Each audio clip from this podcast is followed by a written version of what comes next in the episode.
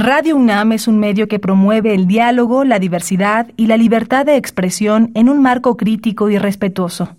Los comentarios expresados a lo largo de su programación reflejan la opinión de quien los emite, mas no de la radiodifusora. La Facultad de Derecho de la UNAM y Radio UNAM presentan Toda sociedad requiere para su funcionamiento regirse por valores, principios, normas e instituciones. A diario escuchamos, leemos y opinamos sobre temas relacionados con la legalidad. Pero, ¿verdaderamente conocemos nuestros derechos y obligaciones? Tu participación es indispensable. Acompáñanos. Derecho a debate. En la cultura de la legalidad participamos todos. Conduce Diego Guerrero. Hola, ¿qué tal? Muy buenas tardes a todas y a todos. Bienvenidas, bienvenidos a Derecho a Debate. En la cultura de la legalidad participamos todas y todos. Mi nombre es Elías Hurtado y en representación del maestro Diego Guerrero, como cada martes les agradecemos que nos sintonicen por el 96.1 FM Radio UNAM. Por supuesto, y como cada martes me acompaña en la conducción quienes son la esencia de nuestra universidad, sus estudiantes, Harumi Castillo Acosta, estudiante de la Facultad de Derecho y segundo semestre. Bienvenida, Harumi. Gracias.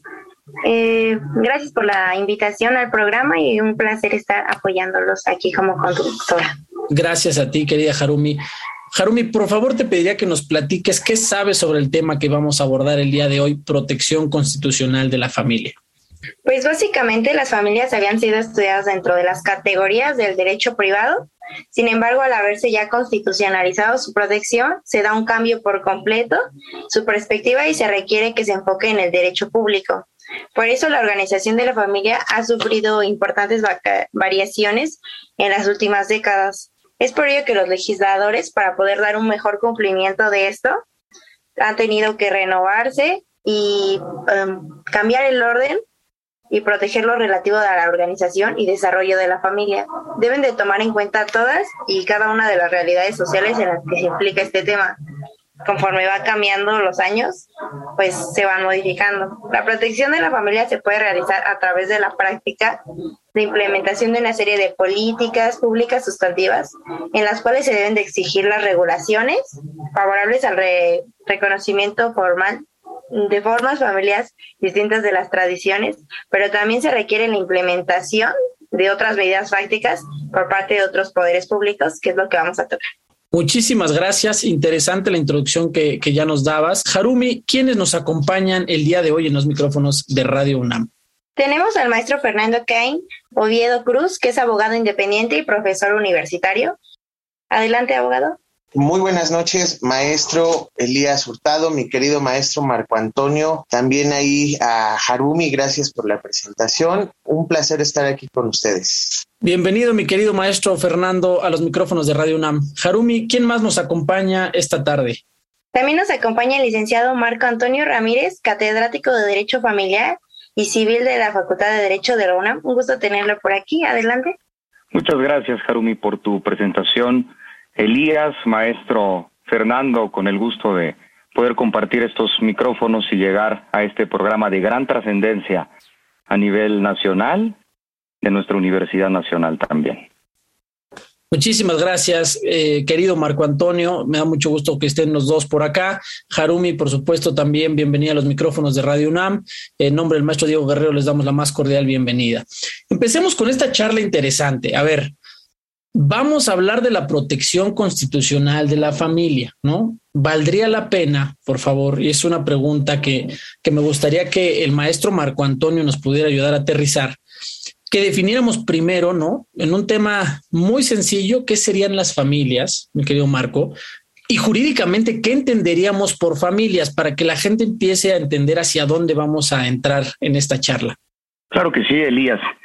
Este es un, un tema muy importante que para poder adentrarnos a la protección constitucional de la familia, hay que ubicar el objeto de estudio, que es importante agregar para todos quienes tenemos el privilegio que nos escuchan, hablar de no la familia en singular, sino de las familias en plural. Porque este término de hablar de las familias visibiliza en principio la multiplicidad de estructuras familiares en el siglo XXI en México, porque se ha roto, de cierto modo, este concepto tradicional de la familia nuclear y que hablar de la familia, así como este núcleo primordial de la sociedad, nos restringe en la familia por todo su contenido, por toda su extensión, y que además esto también es muy importante como el objeto de estudio lo amerita. Este lenguaje de hablar de las familias nos permite a nosotros, en principio, con la cultura de la legalidad, eliminar las brechas de la desigualdad, de la vulnerabilidad de sectores de nuestro país y poder, a través del lenguaje, esto es muy importante también, eliminar los estereotipos, los prejuicios que son un obstáculo para el acceso y ejercicio igualitario de derechos humanos, de su protección y de la protección, insistimos, de las familias. Porque las familias en la actualidad pueden integrarse, por ejemplo, de una relación de matrimonio de dos personas del mismo o de diferente sexo, eh, una relación unipersonal, hay familias ensambladas, hay concubinos, concubinas, por ejemplo, hay personas que han sido adoptadas y que pues forman parte de una familia, la reproducción asistida, la maternidad sustituta o subrogada, es decir, hay una amplia gama de estructuras familiares y que todas tienen el mismo derecho, todas tienen la misma eh, situación de protección constitucional, que sea cual fuere su forma, su estructura, la constitución, la Carta Magna que nos rige a todos nosotros y también tratados internacionales en esta materia, protege a la familia, a las familias, insistimos, en todas sus formas. Por ello, creo que es importante hablar de las familias en plural en este sentido, Elías. Muchísimas, muchísimas gracias, mi querido Marco. Este queda claro entonces eh, este término de no hablar de manera singular con este concepto, ¿no? Por supuesto, ser mucho más abiertos en este sentido. Y bueno, para complementar un poquito lo que ya venías comentando, me gustaría preguntarle a mi querido amigo el maestro Fernando Caín Oviedo, ¿no? En este sentido, ¿de dónde o desde dónde nace la importancia de salvaguardar jurídicamente una familia? Porque sabemos que viene mucho tiempo atrás. Adelante, maestro, por favor.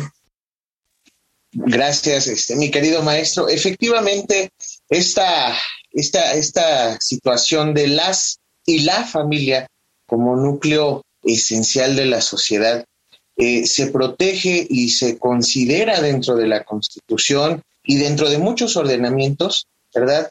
Desde el pacto social, aquí vamos a regresarnos un poquito a nuestras clases de teoría del Estado, de teoría general del derecho, esas clases hermosas, y precisamente es a través del pacto social y es a través de las familias que se configura, porque finalmente el primer eh, círculo de socialización de los seres humanos es dentro de un grupo familiar independientemente de la actualidad, como bien lo mencionaba mi querido amigo maestro Marco Antonio, que ya tenemos distintos tipos de familia. Entonces, dada eh, la relevancia histórico-política social que tiene la familia dentro de, de la organización estatal, es que se configura su protección dentro de la Constitución, dentro de otros ordenamientos especializados, y esto da pie que más adelante, como lo estamos viviendo aquí en México, que no es algo nuevo, ¿no?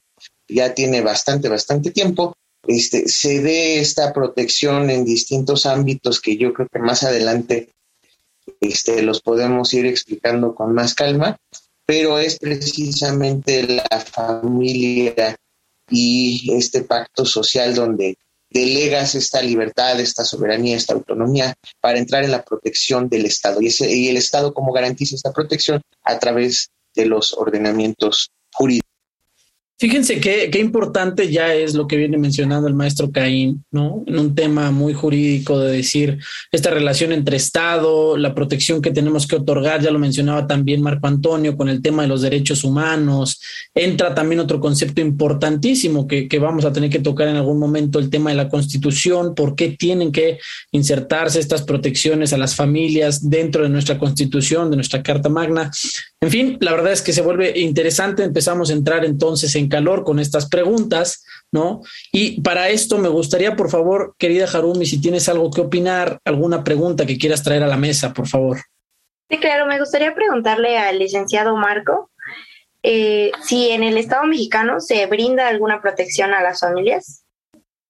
Es una pregunta muy interesante que a colación de lo que estamos explicando va en función de el Estado mexicano tiene el deber de proteger, promover, respetar, garantizar la protección de las familias.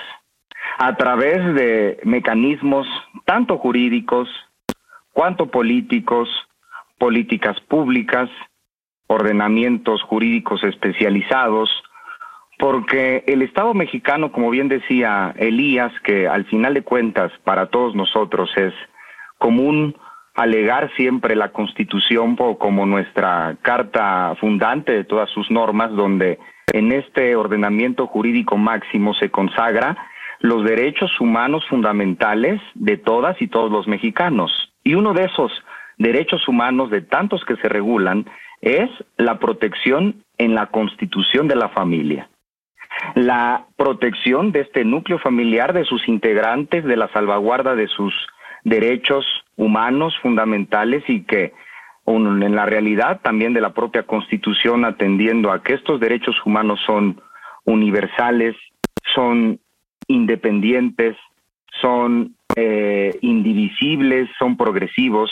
La realidad es que a través de la Constitución el Estado mexicano se interesa en crear como dije, tanto políticas públicas cuanto normas, por ejemplo, por mencionar alguno, el derecho a la no discriminación, a la igualdad, inclusive el derecho a poder, por ejemplo, tener una vivienda digna donde pues puedas establecerte con tu familia, el derecho a la seguridad social, el derecho a través de políticas laborales para que tengas un trabajo remunerado, tengas vacaciones y que eso aunque pudiera indirectamente relacionarse con la protección de la familia, generará para él y la mexicana y el mexicano que tenga, por ejemplo, horas libres para poder convivir con su familia.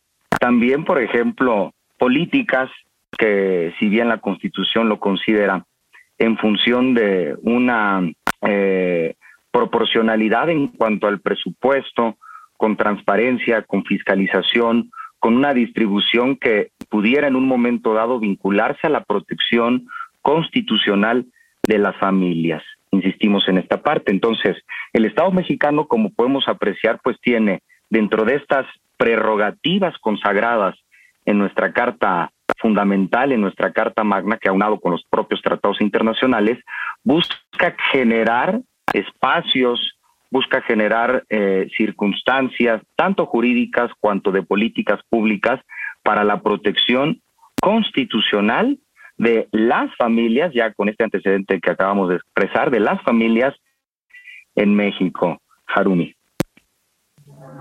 Muy bien. Muchas gracias. Elías. Muchas gracias, mi querida Harumi. No sé si quieras sumar algo a este comentario o, si no podríamos hacerle por ahí alguna pregunta al maestro Fernando en relación al tema, ¿no? Ya, ya tocaba por ahí temas importantes, pero no sé si tú quieras sumar algo más, querida Harumi. No, muchas gracias. Si gustas, le hago la pregunta al profesor Fernando. Adelante, por favor, adelante. Me gustaría que el profesor Fernando nos explicara más al público en general ¿En qué precepto normativo de la Constitución se encuentra regulado el tema de la familia? Hermosa, hermosa pregunta. Para los familiaristas de corazón, ¿verdad, mi querido maestro Marco? Nuestro caballito de batalla es el artículo cuarto constitucional, empezando por la primera frase que creo yo que es la bandera que deberíamos de enarbolar todos y que más que un derecho es una obligación las y los mexicanos o las y los hombres y las mujeres tienen derecho a decidir el número y espaciamiento de sus hijos. Desde ahí empieza esta protección a la libertad de procreación y creo yo que el artículo cuarto es este como la joya de la corona para el derecho familiar porque es de los pocos artículos y de los pocos ordenamientos que existen a nivel, me atrevería a decir mundial, ¿verdad? Que regulan de manera tan precisa y sobre todo tan, tan intrincada, porque también es muy intrincado, el derecho familiar, el derecho de las familias. Entonces, este cuarto constitucional, si decide algún día alguien reclamar su derecho a la vivienda, como bien apuntaban hace rato los maestros, o su derecho a la salud, ¿no? Ahí está el fundamento. Nada más falta encontrar el abogado que lo pueda este, hacer válido. Digo, ya, ya es este, interesante lo que dice el maestro Fernando, ¿no? Este, la verdad es que en este entendimiento que ya tenemos de que consagramos dentro de esta Carta Magna Derechos, vale la pena mencionar también que como ciudadanos tenemos varias obligaciones por ahí, ¿no? O sea, no todo gira en torno a derechos, derechos y derechos, sino también entender que como ciudadanas y ciudadanos estamos comprometidos también a ciertas cosas, ¿no? Esta, esta Carta Magna ya lo contempla. Lo decía el maestro Fernando también, ya con el tema de consolidarlo, tal, tal es la importancia del tema que lo consolida en los primeros, por lo menos en los primeros cuatro artículos de nuestra Carta Magna, ¿no? Para que un poco vayamos dimensionando la trascendencia del tema. Creo que se quedaba un poquito ahí en el aire, este, mi querido Marco, hace ratito hablabas, mencionaste tratados internacionales eh, y por supuesto también en relación con lo que significa eh, tener una constitución para quienes nos escuchan y un poco con tema o como clase ahí este, jurídica, ¿no? Entender que no hay nada por encima de, la constitución, entre comillas, y esto es lo que quiero que aterrice el maestro, ¿no? Pero mencionabas a los, los tratados internacionales, Marco. ¿Qué significan los tratados internacionales en este tema? ¿Cómo vinculan a México? ¿Cómo las personas y las, la, todos los ciudadanos que nos están escuchando, las personas que nos siguen a derecho a debate, cómo pueden entender esta responsabilidad que tiene un tratado internacional por encima de nuestra constitución, sobre todo en materia de derecho familiar, mi querido Marco. Eh, claro que sí. Elías, este tema es muy importante que todas y todos los mexicanos debemos, en principio, para poder ejercer nuestros derechos, conocerlos. Estos espacios nos permiten llegar a todas y a todos con el conocimiento en estos minutos que nos privilegian de escuchar para conocer, de cierto modo, qué derechos tengo como mexicano. O como mexicana, qué derecho tiene mi familia, como bien decía el maestro Fernando. Tenemos derecho a la vivienda, ¿cómo podemos ejercerlo a la salud, a una vida eh, libre sin violencia, por ejemplo? Y que frente a estas circunstancias, la globalización tiene mucho que ver. La soberanía nacional, porque al final de cuentas no hay que perder de vista que México y todas y todos los mexicanos somos un país libre y soberano. ¿Qué quiere decir esto? Que tenemos nuestra libertad de poder obligarnos conforme a lo que nuestros intereses políticos nacionales nos permitan. Y base de esa soberanía, el Estado mexicano, junto con la relación jurídica que tiene con otros estados, con otros organismos internacionales, se ha visto en esta necesidad de crear una unidad mundial de firmar tratados internacionales, ratificar tratados internacionales para que surta efectos a todas y todos los mexicanos. Es decir, el Estado mexicano se ha interesado, por ejemplo, en ser parte, Estado parte, firmar, ratificar y que aplique a todos los mexicanos y obviamente a todos los estados nación que forman parte, por ejemplo, de la Declaración Universal de los Derechos Humanos, que consagra parte del el tema que estamos considerando, de la protección constitucional de la familia. Además, por ejemplo, de la Convención Americana de Derechos Humanos, del Pacto Internacional de Derechos Económicos, Sociales y Culturales, que el Estado mexicano al formar parte de estos tratados internacionales los acepta, son vinculantes, es decir, para todas y todos los mexicanos que los derechos que se consagran ahí, también mencionaban las obligaciones, las podemos hacer efectivas a la postre de lo que nuestra constitución establece.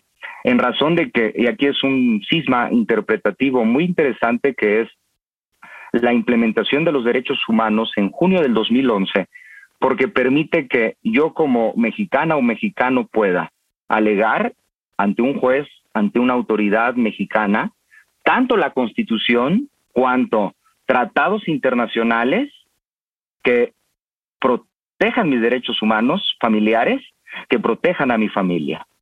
Entonces, pudiéramos nosotros conocer en este espacio algunos ordenamientos que como mexicanas y como mexicanos consagran derechos que podemos ejercer, Elías. Muchísimas gracias, querido Marco. Aterrizamos ya muchísimo más la idea. Ya mencionaste tú dos tratados internacionales que aplican en esta materia y que espero que la gente haya podido tomar notas. Si no, los esperamos en nuestras redes sociales, Facebook, Twitter, Instagram como Derecho a Debate, por si tienen este, alguna cuestión que quieran mencionar con nuestros invitados del día de hoy. Mi querida Harumi, ¿qué más podemos preguntarles y explotar a estos maestros y expertos del derecho familiar en esta tarde? Creo que ya hablamos de que se está constitucionalizando la familia, pero sería buen tema que nos explicaran qué es la constitucionalización del derecho familiar para las personas que nos escuchan. Una pregunta para el maestro Fernando Caín, por favor. Y además de esto, yo le sumaría qué significa el año 2011 en materia de derechos humanos, querido maestro, por favor. Claro que sí, mi querido maestro. La, la, la, primera pregunta se va a contestar con la segunda pregunta. 10 de junio de 2011, ¿qué pasó en la constitución política de los Estados Unidos mexicanos? Se reforma el artículo primero y se deja de hablar de garantías individuales para introducir la palabra derechos humanos. Y ojo, ¿eh? yo soy de la creencia que los derechos humanos siempre han existido en la Constitución, siempre.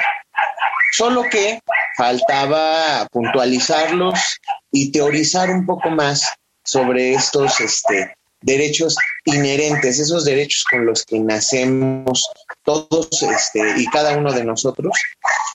Y con esta pregunta, ¿no? De que se integran los derechos humanos a la constitución política, y no solo a la constitución, sino también a todo el, la parafernalia jurídica de nuestro país, pues viene a, generar dentro del derecho familiar, ¿verdad? Una situación de un nuevo paradigma. ¿Por qué? Porque finalmente cuando se introduce esta reforma, cuando se propone esta reforma y se plasma en la Constitución, las cuestiones que estaban plasmadas en el artículo cuarto constitucional dejan de ser garantías para pasar a ser derechos inherentes o derechos superiores que protegen, como muy bien lo anotó el maestro Marco al inicio de la charla, a cada uno de los miembros que integran esa familia, que puede ser una familia nuclear, hablemos de familias, ¿no? Mamá, papá, hijos, hasta la familia extensa, tíos, abuelos, primos, primos hermanos, y así hasta el cuarto grado, ¿no? Y bueno, finalmente, ¿qué es la constitucionalización de las, del derecho familiar o de las familias? Porque, pues ese es el tema central, ¿verdad? Y qué, qué aprietos me puso maestro, pero este, a ver si le, si le pego al gordo y me saco la lotería, ¿no? Eh, la constitucionalización del derecho de familia o la constitucionalización de la familia es un término relativamente moderno, ¿verdad? Que se acuña por la Suprema Corte de Justicia de la Nación. ¿Y qué es lo que significa? En palabras lisas y llanas, es elevar todas esas necesidades que tiene una familia a un ordenamiento es irreprochable. ¿Y por qué digo un ordenamiento que es irreprochable? Porque será la constitución política quien contenga todos estos, eh, todas estas necesidades y dicte la manera, por lo menos, en que se deben de asegurar. No hablemos de cómo garantizar, de asegurarlas, ¿no? Y posteriormente dentro de las obligaciones marcadas en el artículo primero constitucional, ¿verdad?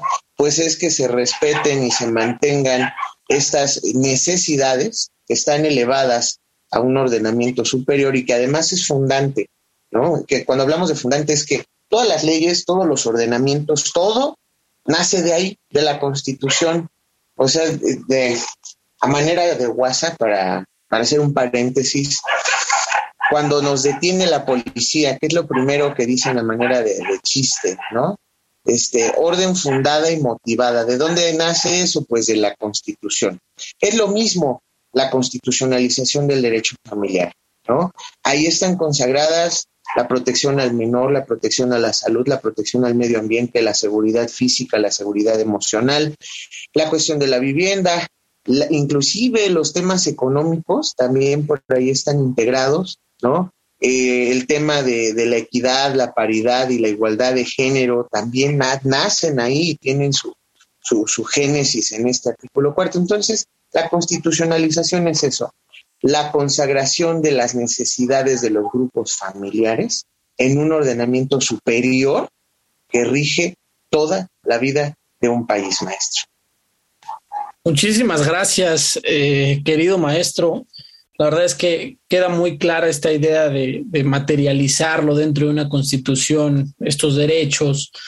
Eh, y digo, aprovechando, por supuesto, para, mencionarles a las personas que nos escuchan, este, pues por supuesto agradecerles que nos sintonicen por Radio UNAM, pero aprovechar también que tenemos a los expertos en derecho familiar que se den cuenta cómo es una clase de derecho familiar, ¿no?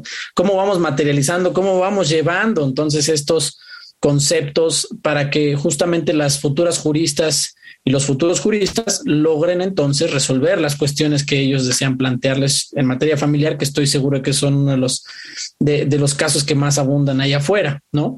Y, en este sentido, por supuesto, siguiendo con la idea de, de, todos estos casos que se llevan con controversias por, por desigualdades, por discriminaciones, por no tener vivienda digna, por toda esa realidad que vivimos allá afuera en el día a día y que que se escucha muy romántico saber que tenemos una constitución donde tenemos muchos derechos y demás, pero que la realidad eh, pues nos golpea mucho más fuerte de lo que pudiera protegernos esta Carta Magna. Me gustaría que, que por favor Marco Antonio pudiera sumarnos qué consecuencias podríamos tener por una falta de protección constitucional, en este caso para las familias, ¿no? Y que con esto la gente pueda entender qué consecuencias y qué tan graves pudieran ser, ¿no? La desprotección constitucional de las familias. Adelante, por favor. Eh, sí, e, e, en efecto, porque la línea de esta charla es la protección constitucional de las familias. ¿Y qué pasa en el caso contrario cuando esa protección no es efectiva, no se da, no se aplica y que verdaderamente sea cual fuere la materia, pudiéramos afirmar casi categóricamente que la familia es el núcleo primordial de la sociedad. Antes que la sociedad está, estará, permanecerá la familia. Antes que el Estado, la familia, como bien decía mi querido amigo y maestro Fernando, que la primera relación social, la primera relación del Estado fue y ha sido y seguirá siendo en la familia. Por tanto que si esa familia, esos integrantes en su en sus relaciones no tienen una efectiva protección, no son efectivos sus derechos, pues propiciará, desencadenará situaciones de vulnerabilidad general, es decir, aunado a todos estos temas, por ejemplo, la consecuencia más tangible es la desintegración familiar. Y tanto factores sociales, culturales, pudiéramos mencionar infinidad de hipótesis que como consecuencia de la desintegración familiar se generan. Por ejemplo, el abandono, la realidad, por ejemplo, de la drogadicción, los embarazos prematuros, el maltrato y sobre todo un tema tan eh, peligroso, tan que hace llamar la atención que es la violencia.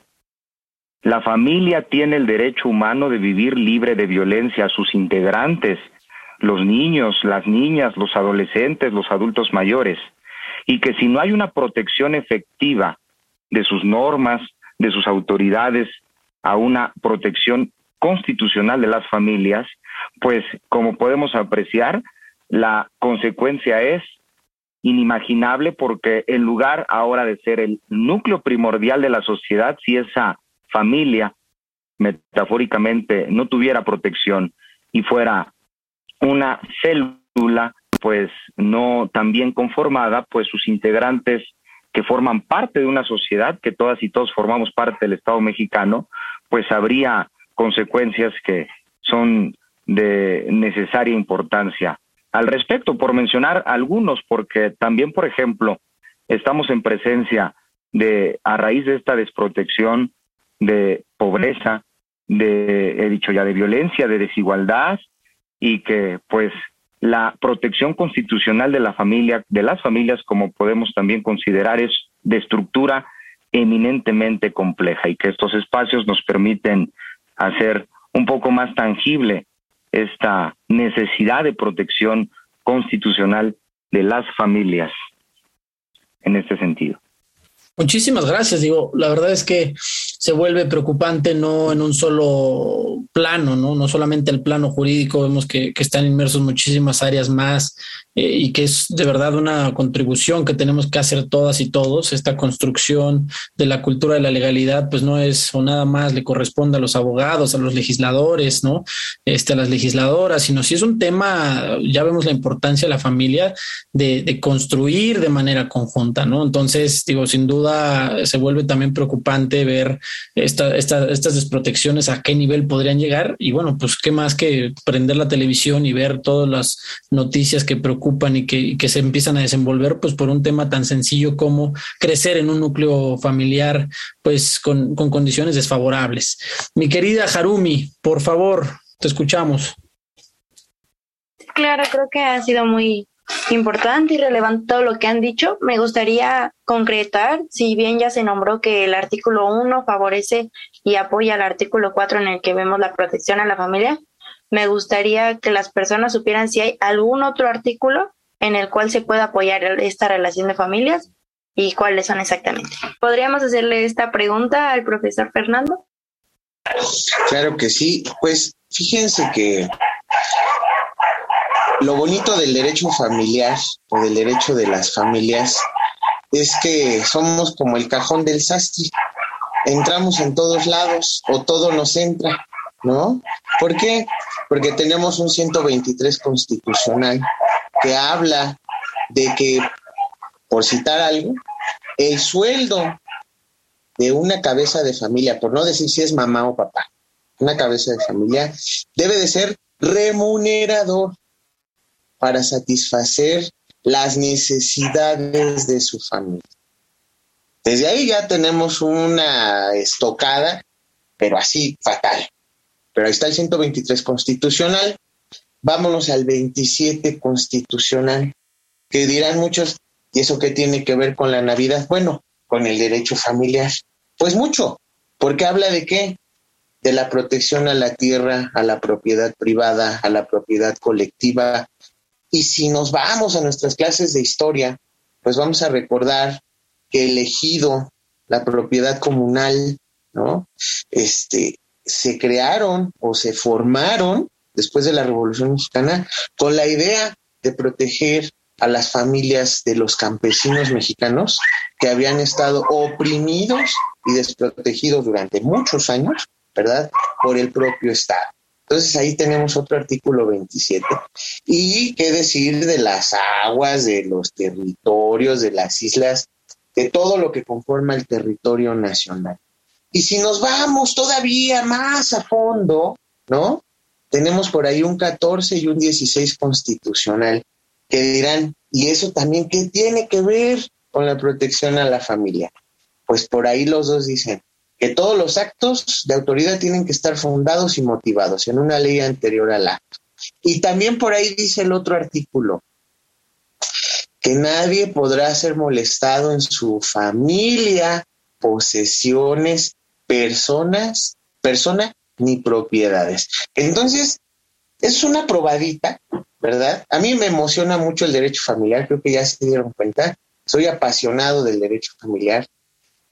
Es una probadita de lo que la Constitución tiene para la protección a la familia en muchos artículos, no nada más en el cuarto, en el primero, 123, 27 constitucional, 14, 16. Y así nos podríamos seguir toda la, la, charla y yo creo que no acabamos. Yo cada vez que leo la constitución encuentro algo nuevo para la familia. Digo, no, nos deja, nos deja con tarea por acá este, el maestro Fernando Caín. La verdad es que vale muchísimo la pena lo que ya decía eh, él. Estas pinceladas que estamos teniendo de las cosas que están inmersas dentro de nuestra constitución, la importancia que ustedes que nos están escuchando hoy en los micrófonos de Radio UNAM abran esta constitución, porque está para consultarlos para todas y todos, ábranla, léanla, porque evidentemente eh, la información es libertad, ¿no? Y en este sentido, al ser nosotros también una comunidad, una civilización, un pueblo mucho más informado, vamos a ver, pues definitivamente que eh, los menoscabos, las transgresiones que se pueden generar en materia de derechos humanos van a ser menores, ¿no? La realidad es que el día que ustedes este, tengan sueño o no tengan nada que hacer, pues vale la pena que abran esta constitución y empiecen a leerla, ¿no? A lo mejor se tardarán un rato en acabarla, y ahí la importancia de las abogadas y de los abogados del futuro, de entenderlas y de facilitarles a ustedes estas cuestiones, pero vale la pena que ustedes también tengan que abrir este texto importantísimo. Vamos a sumarle un poquito más, mi querido Marco, esta es una pregunta para ti, para decirte, ok, ya nos dijeron cómo los, protegemos, qué consecuencias tiene una desprotección en esta materia, pero que les menciones a las personas que nos están escuchando qué organismos, qué instituciones existen en esta materia, por supuesto, y más adelante, y este, lo quiero dejar, y bueno, no todavía, empecemos mejor con esta idea, mi querido Marco, porque la siguiente pregunta eh, va a estar buena para el maestro Fernando Caín.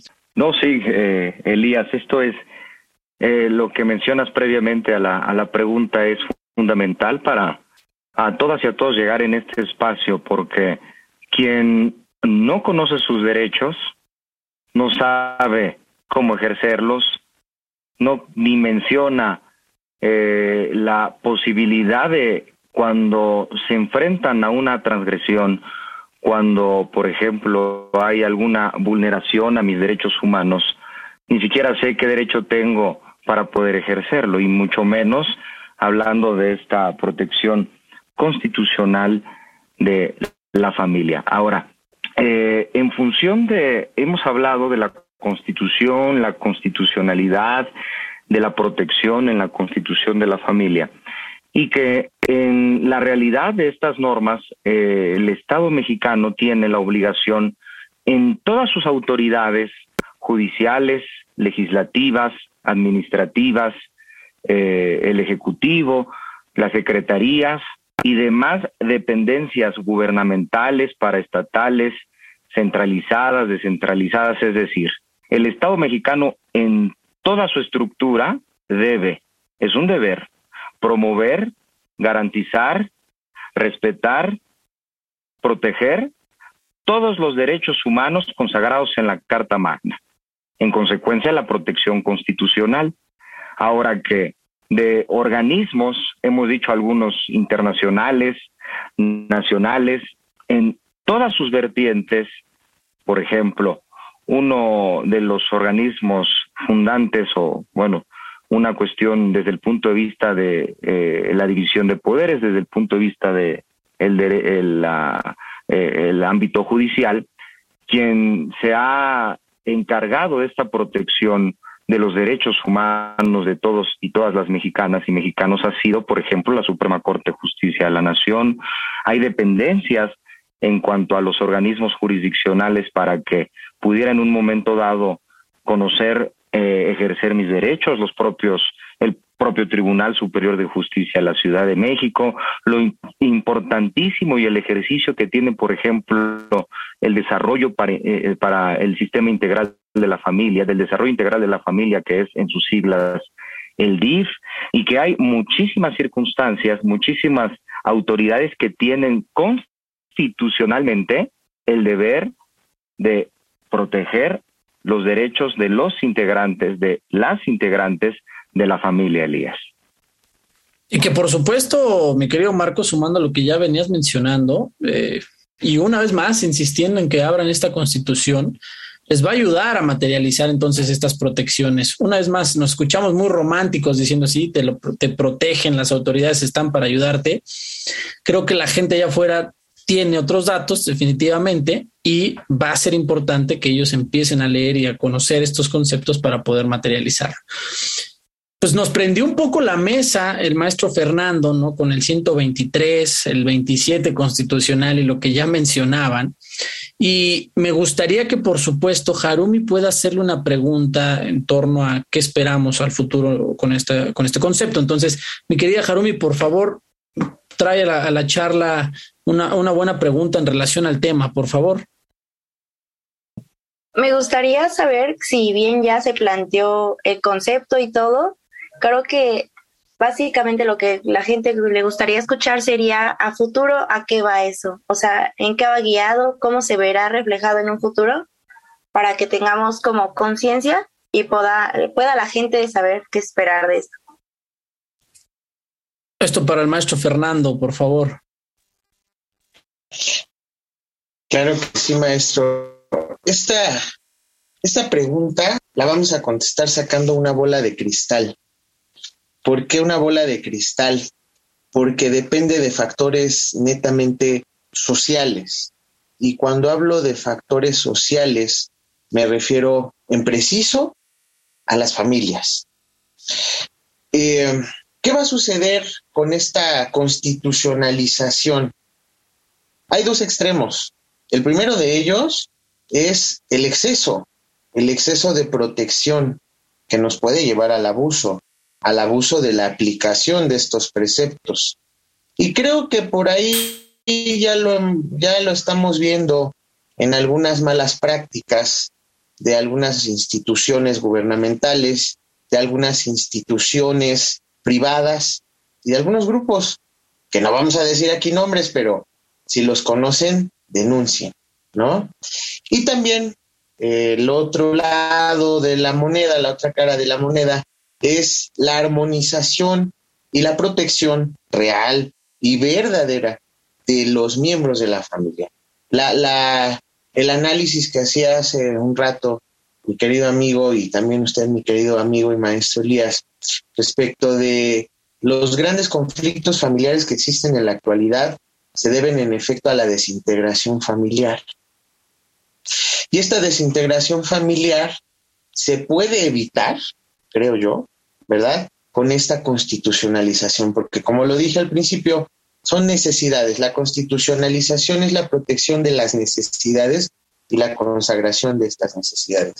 Pero ¿cómo vamos a hacer que no suceda o que sea lo menos posible? Pues obviamente dotando a cada miembro de un conocimiento de sus derechos, de un conocimiento y un acercamiento de sus obligaciones, ¿verdad? Y sobre todo de la verdadera implementación de todas estas eh, prerrogativas que se encuentran o de todos estos conceptos jurídicos que están plasmados en el derecho constitucional de la familia y en la constitucionalización del derecho familiar. Como cual, un ejemplo chiquitito, lo que les decía yo hace rato, yo creo que ese derecho a elegir libremente el número y espaciamiento de los hijos, más que un derecho, debería de ser una obligación. ¿Por qué? Porque basta ver en la actualidad, ¿no? Hubo más natalidad que decesos en la pandemia de COVID-19. O sea, desde ahí, ¿qué está sucediendo? ¿No? Y aquí el problema no es que haya natalidad, aunque ya algún presidente dijo que la familia chica vive mejor. No, aquí el problema no es que haya niños, el problema es que qué calidad de vida les estamos dando a los niños y sobre todo que hay niños teniendo niños y cuidando niños. Entonces, esta parte, ¿no? De la constitucionalización, como bien lo afirmó usted, maestro, tiene que haber un poquito más de obligaciones que de derechos cuando tratemos el tema de la constitucionalización para poder implementar de manera positiva y no caer en los excesos, vamos a llamarla así, esta institucionalización o esta eh, figura jurídica que nos da la Suprema Corte. Híjole, súper interesante lo que menciona y lo que trae a la mesa este mi querido Fernando, ¿no? Ya abundamos un poco más en, el tema de la desigualdad, de la desintegración familiar, de cómo las niñas, niños son cuidados por propios niñas, niños, ¿no? Este, la verdad es que digo, es un tema preocupante, también un tema muy cultural, de arraigo cultural, este, pues preocupante. Y, por, en, continuación, estas preocupaciones, mi querido Marco, me gustaría que, que nos pudieras ir cerrando un poquito para ir a, los, a una pausa. ¿Qué asignaturas, no? Tiene pendiente, por supuesto, atender el derecho para transitar exitosamente esta evolución del derecho, eh, la constitución y la familia. Sí, e, en efecto, creo que toda nuestra charla y con el privilegio de quienes nos escuchan puede visualizar y aquí nos agregamos a la bola de cristal del maestro Fernando porque este tema eminentemente, pues desde el punto de vista jurídico, trasciende el esquema del ordenamiento para poder explayar en un tema tan complejo, como bien también lo mencionabas, Elías, social, cultural, de todas y todos los mexicanos, pues estamos hablando de la familia. Entonces, frente a la necesidad evolutiva, como dijimos al principio de esta charla, porque la evolución de las tendencias, de la justicia, de los derechos, es, en principio, ya no hablar de la familia, sino de las familias. Aunado a ello, agregamos la evolución global, nacional, y un tema que nomás lo dejo en el tintero, por ejemplo, las tecnologías, por decir, desde el punto de vista del avance de la ciencia médica, cuando una persona, como bien decía el maestro Fernando, pues como mexicanos tenemos el derecho a el libre esparcimiento de los hijos. Y yo puedo a través del avance de la ciencia médica inseminarme artificialmente, dar después de nueve meses un bebé y que eso también es familia. Y eso hay que regularse. Hay que considerar, hay un tema también, por ejemplo, frente al avance de la sociedad misma, de la tecnología, desde el punto de vista de la, eh, las, eh, la, renta de vientres, la maternidad subrogada, que un tema complejísimo, pero que ineludiblemente, fuera complejo o no, tiene que regularse. Entonces, es una realidad que como sociedad estamos avanzando, que nuestra familia, la estructura de las familias va progresivamente evolucionando y que el derecho o sus ordenamientos o la constitución, hemos hablado de políticas públicas, de autoridades, deben ir siempre en vela, en protección de las familias conforme a sus verdaderas necesidades que son evolutivas, por decir nomás una cuestión en particular, eh, la familia de actualmente el 2022 en México no es la misma familia que en los 50, que en los 30, que en los 80 y esta familia o las familias que hoy nos sintonizan no serán las mismas que en 10, ni en 20, ni en 30, ni en 100 años. Y que a la postre de toda esta evolución, pues se requiere de regulación efectiva, de políticas públicas que hemos insistido, de entender el espectro jurídico, social, cultural, económico, político, que son todas las familias mexicanas, maestro. Entonces, pues es un gran reto, yo creo que esa sería prácticamente la expresión, un reto para que la familia tenga una efectiva protección constitucional. Híjole, nos deja, nos deja, por supuesto, con muchas cuestiones más por plantear y que no nos va a alcanzar el tiempo para en la charla del día de hoy aterrizarlo, ¿no? Pero bueno, vamos rápido a un corte comercial, vamos a escuchar Descubriendo tus derechos y regresamos a los micrófonos de Radio UNAM. No se vayan. Descubriendo tus derechos.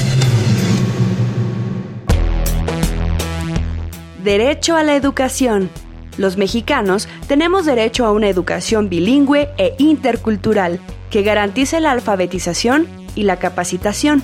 Es obligación del Estado facilitar los medios para que todas y todos los mexicanos la recibamos. Escuchas Derecho a Debate. La última y nos vamos. Bien, esto fue Descubriendo tus derechos. Estamos en los micrófonos de Radio UNAM, estamos en Facebook, Instagram, YouTube y Twitter como Derecho a Debate. Entramos a la última sección de la charla, la última y nos vamos, la, famosa última y nos vamos, mi querido maestro Fernando Caín. ¿Con qué podríamos cerrar la charla del día de hoy, por favor? Claro que sí, maestro. Pues prácticamente eh, el tema que abordamos aquí eh, gira en torno a una situación. Debemos de pensar en plural, debemos de cambiar como abogados, ¿eh? Como abogados, y después podremos tal vez enseñar a la sociedad a entender los nuevos modelos o las nuevas formas de integrar familia. ¿Por qué? Porque finalmente algo que tiene el derecho familiar es que no es estático, no es como un contrato, no es como un pagaré, es, es una cuestión social y las cuestiones sociales son muy cambiantes.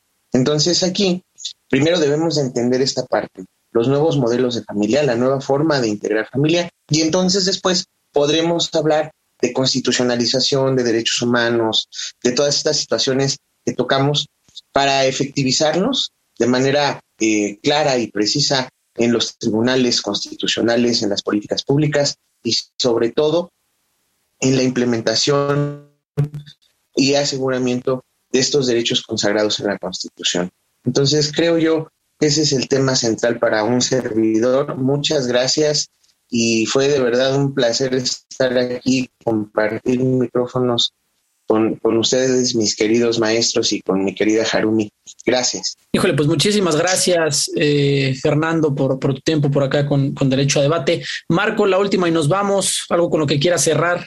Eh, se ha preguntado la siguiente interrogante que si en nuestros días la familia está en crisis. Verdaderamente no estamos en crisis, sino, como podemos apreciar, en una constante evolución.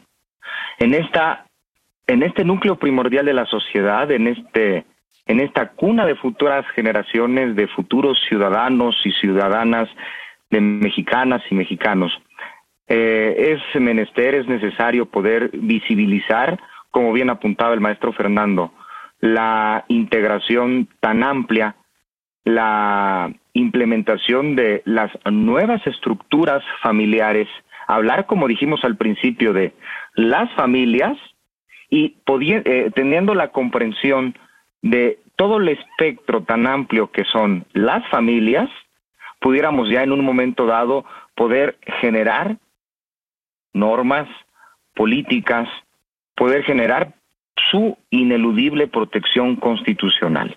Y la realidad es que las familias son para siempre. Hay que protegerlas. Muchas gracias, eh, querido maestro Elías, maestro Fernando, Harumi, de igual modo también. Muchas gracias por el espacio. Gracias a ti, mi querido amigo y maestro Marco Antonio. Eh, Harumi Castillo Acosta, algo con lo que quieras cerrar esta charla del día de hoy. Gracias por estar aquí en los micrófonos de Radio UNAM. Adelante, por favor.